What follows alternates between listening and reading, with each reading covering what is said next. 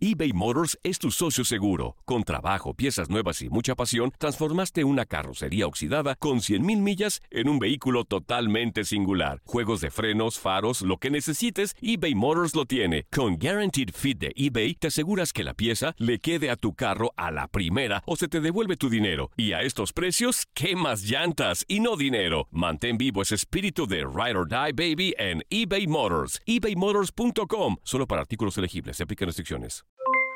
Aloha mamá, ¿dónde andas? Seguro de compras. Tengo mucho que contarte. Hawái es increíble. He estado de un lado a otro con mi unidad. Todos son súper talentosos.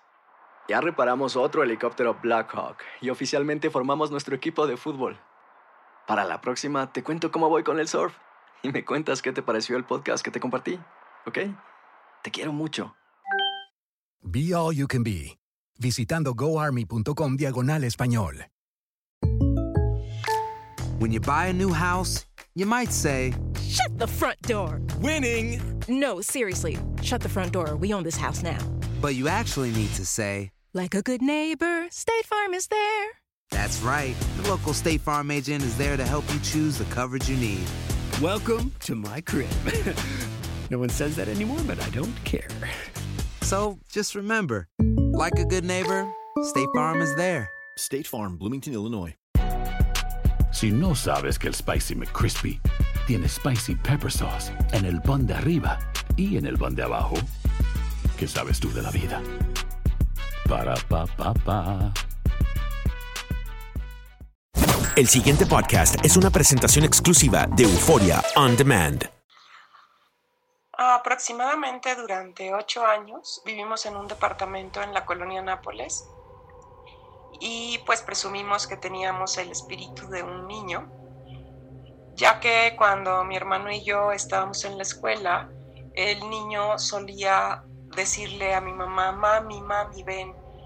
Eh, también, pues, este, cuando andábamos ya en la casa, eh, que habíamos regresado de la escuela, de repente se prendían los carritos de control remoto de mi hermano y pues ya cuando íbamos a ver qué pasaba y mi hermano trataba de apagarlos, pues a veces le detenían el pie y sentía pues como ahí una presión y pues obviamente vivíamos medio espantados. A mi mamá incluso le llegó a tirar algunos adornos de pues de porcelana, de que tenía por ahí cuando no le hacía caso, porque pues siempre le gustaba tener atención.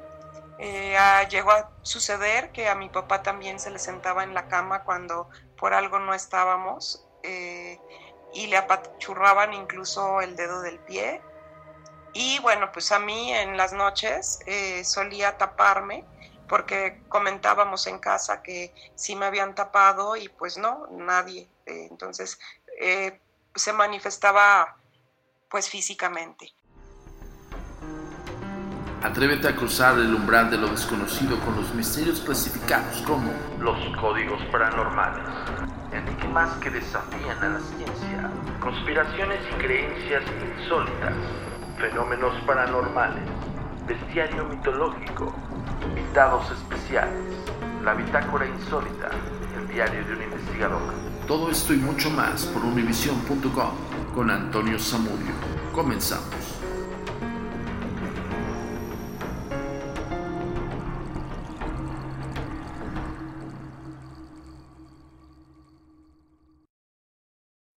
Historia que acaban de escuchar es de Claudia Aguileta, una chica que pues bueno, vivió una experiencia terrorífica con un espíritu de un niño. El día de hoy vamos a platicar acerca de estos espíritus que yo, desde mi punto de vista como investigador paranormal, les puedo decir que son los más siniestros. Más todavía que un adulto, más que un espíritu iracundo de un adulto. El de un niño, ese, ese espíritu sí te saca los pelos de punta. Yo soy Antonio Zamudio estos son los códigos paranormales. No vamos a adentrarnos un poco más al tema sin antes recordarte que nos sigas en las redes sociales como... La comunicación es muy importante para nosotros. Síguenos en nuestras redes sociales. Facebook, arroba a paranormal. Twitter arroba Agentes de Negro, Instagram arroba Insólito, nuestro sitio oficial www.agentesdenegro.com.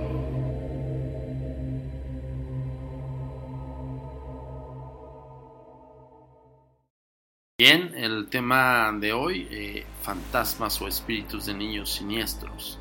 Eh, no quiere decir que honesto que todos los espíritus de los niños sean específicamente terroríficos. Lo que nosotros tratamos de mencionarles es que en estado etéreo, eh, en el éter psíquico, como es conocido en el ámbito parapsicológico, un espíritu de un niño tiene la conciencia como tal entonces, eh, eh, lo platicábamos en un programa de radio junto con Jordi acerca de que esta psique pues no evoluciona cuando estamos hablando del espíritu de un niño pues simple y sencillamente está encapsulado en espacio-tiempo y por ende se quedó con la, con la conciencia del niño para que todos los que nos están escuchando aquí en Códigos Paranormales ya saben algunos qué quiere decir la psique y qué quiere decir la conciencia. Evidentemente es lo mismo.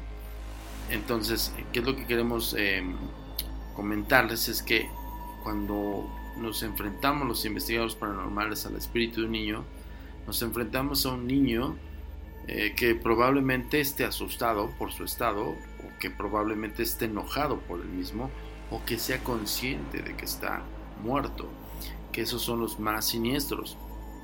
¿Qué es lo que pasa cuando te encuentras con un niño juguetón, travieso y que es maldoso? Y hay muchos chavitos que son muy maldosos. Entonces, ¿qué es lo que pasa cuando el niño ve que entra en un juego en el cual te está molestando? Ejemplo, ¿eh? hablándose de los niños vivos.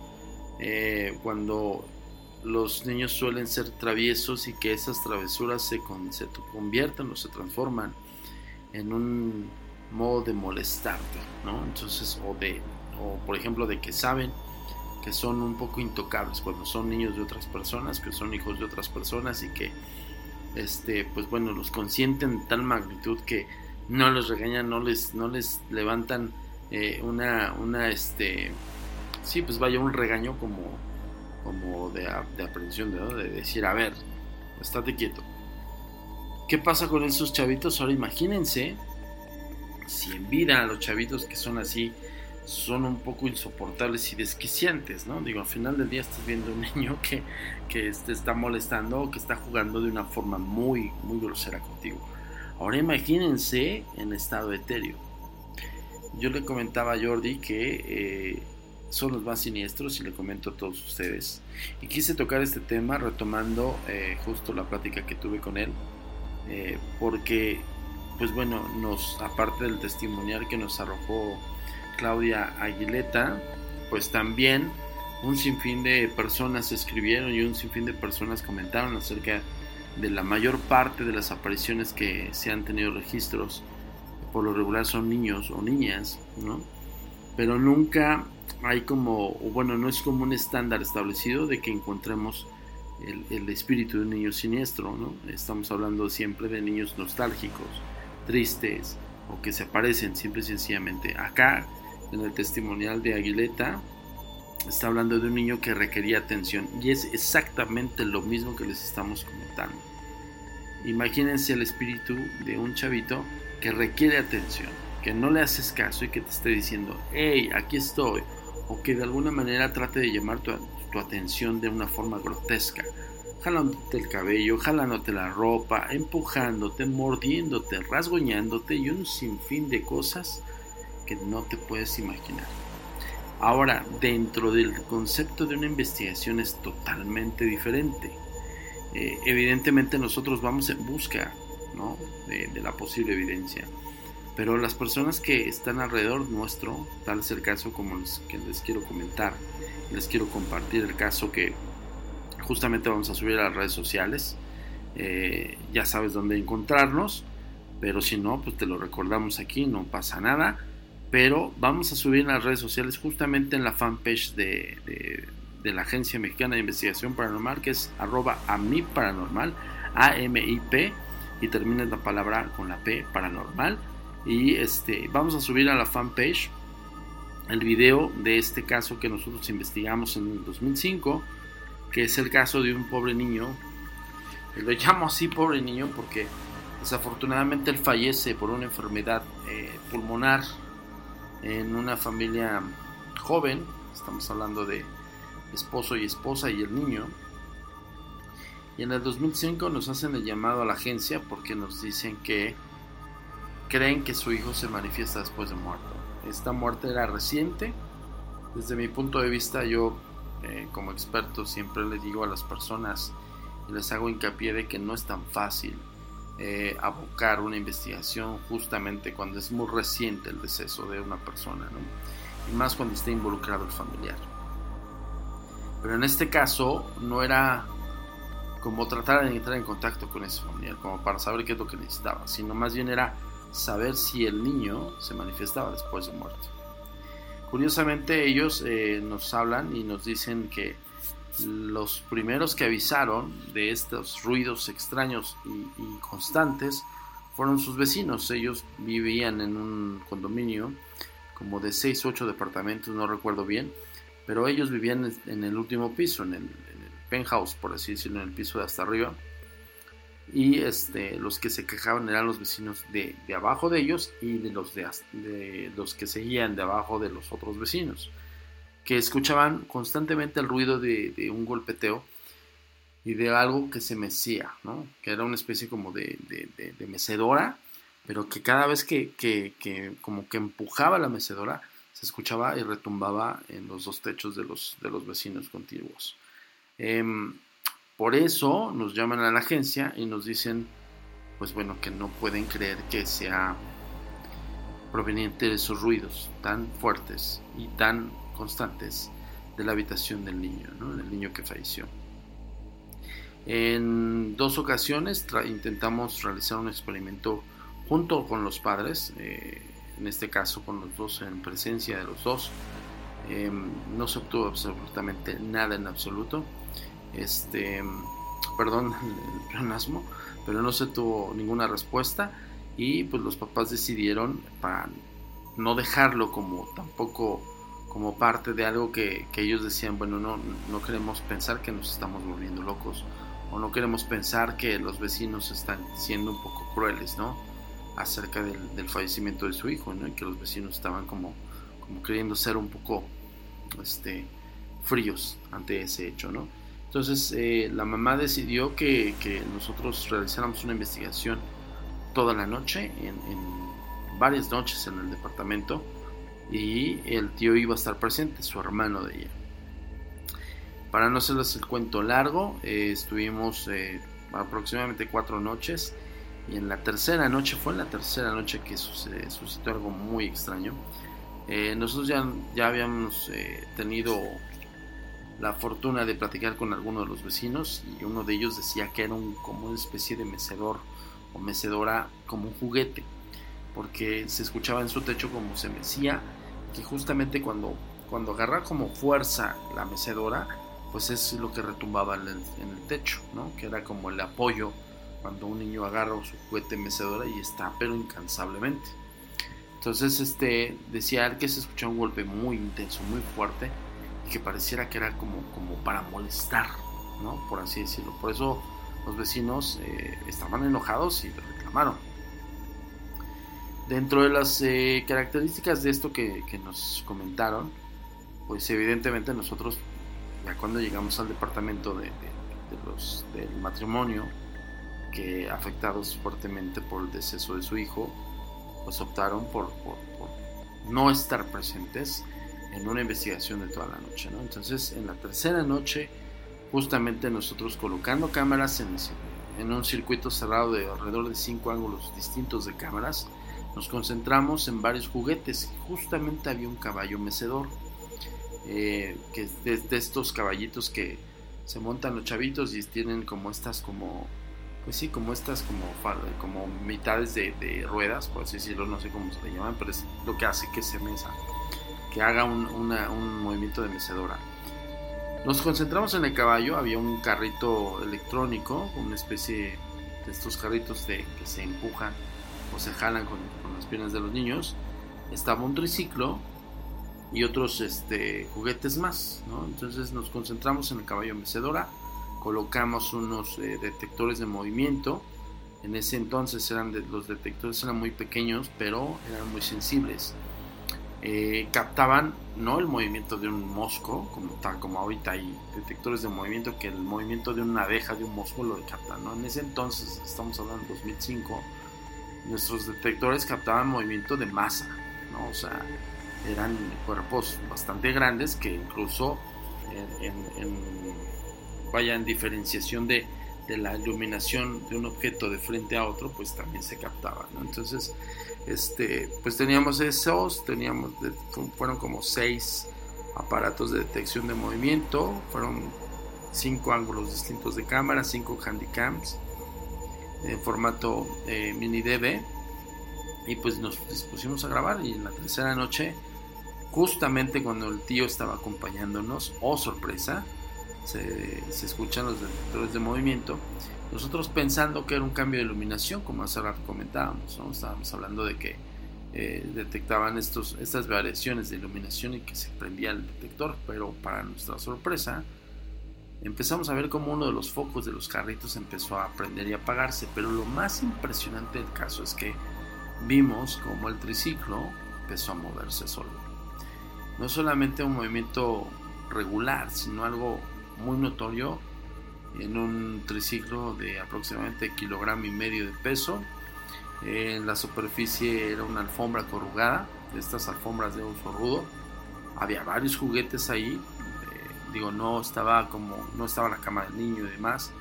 Ya estaban como vaciando este, este, este cuarto, pero se encontraba eh, pues algunos juguetes, ¿no?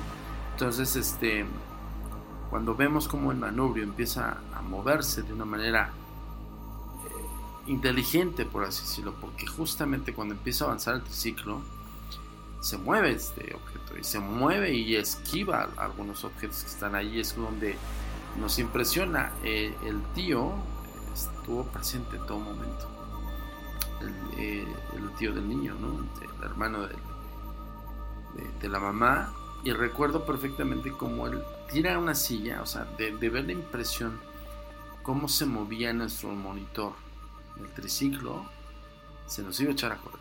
Uno de los investigadores lo toma por el brazo y dice, tranquilo, por favor, eh, trata de relajarte.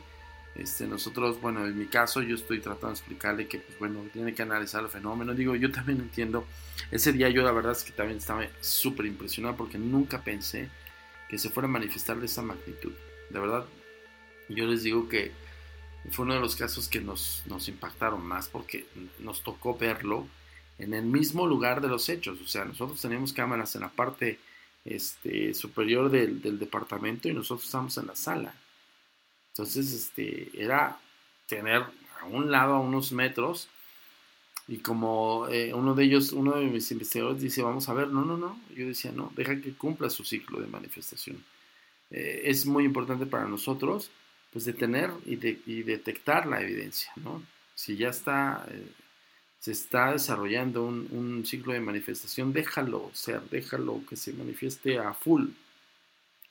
Porque muchas veces ya hemos constatado nosotros que cuando quieres averiguar de más, cuando te quieres intrometer, cuando estás dentro contaminando la escena, pues es eso, se contamina la escena y, pues, vale para dos cosas. Digo, yo siempre he dicho que si te toca eh, verlo en vivo, nos ha tocado.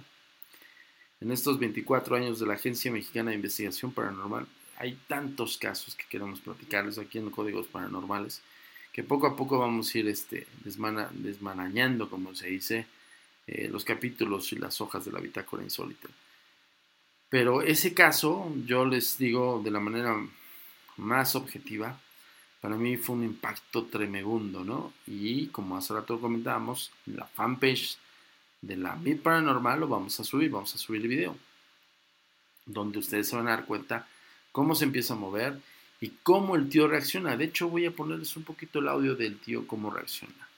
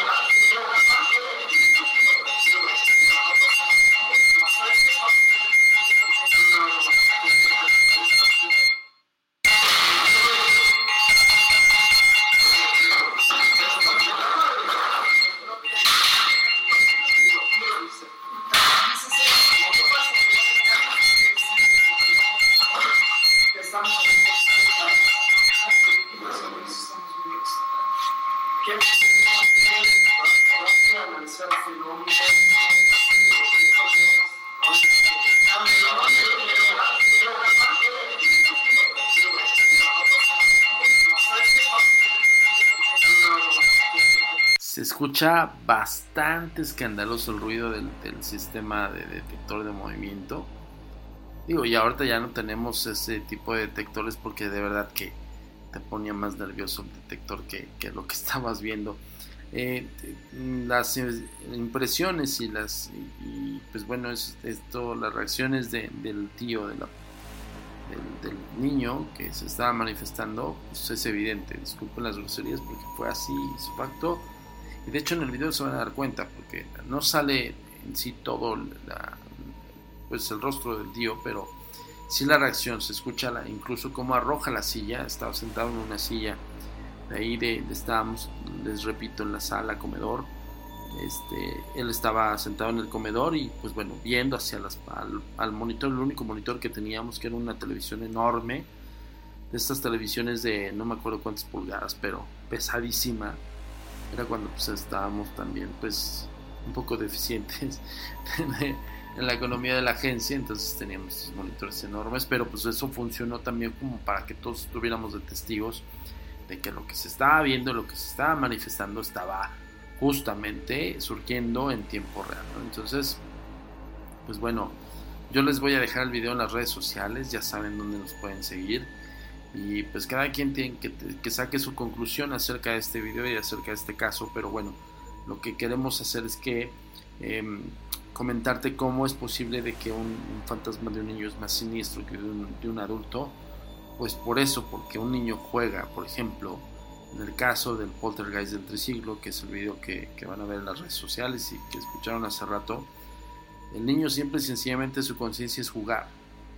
No sabe si está atorado en espacio-tiempo y no, y no se da cuenta si, si ese juego es siniestro para las personas que coexisten o que, viven con, con él. Eh, para él es un juego, simple y sencillamente. Entonces hace rato comentaba eso. ¿Qué pasa cuando tú te encuentras con un niño travieso y maldoso? Imagínate en, un, en la versión de un niño fantasma. Entonces es bastante rudo. Yo les puedo decir así, en mis 24 años de experiencia, eh, yo prefiero encontrarme el espíritu de un adulto que de un niño. Así les digo. Pues bien, señores, el día de hoy llegamos al final de este podcast de los conocidos, ya sabes, los códigos paranormales, cada semana traídos por univision.com y por Euforia On Demand, por supuesto, por parte de la Agencia Mexicana de Investigación Paranormal, los agentes de negro y su servidor Antonio Zamudio. Nos vemos en la próxima semana con otra entrega más de los códigos paranormales. La comunicación es muy importante para nosotros. Síguenos en nuestras redes sociales. Facebook, arroba a paranormal. Twitter, arroba agentes de negro. Instagram, arroba insólito. Nuestro sitio oficial www.agentesdenegro.com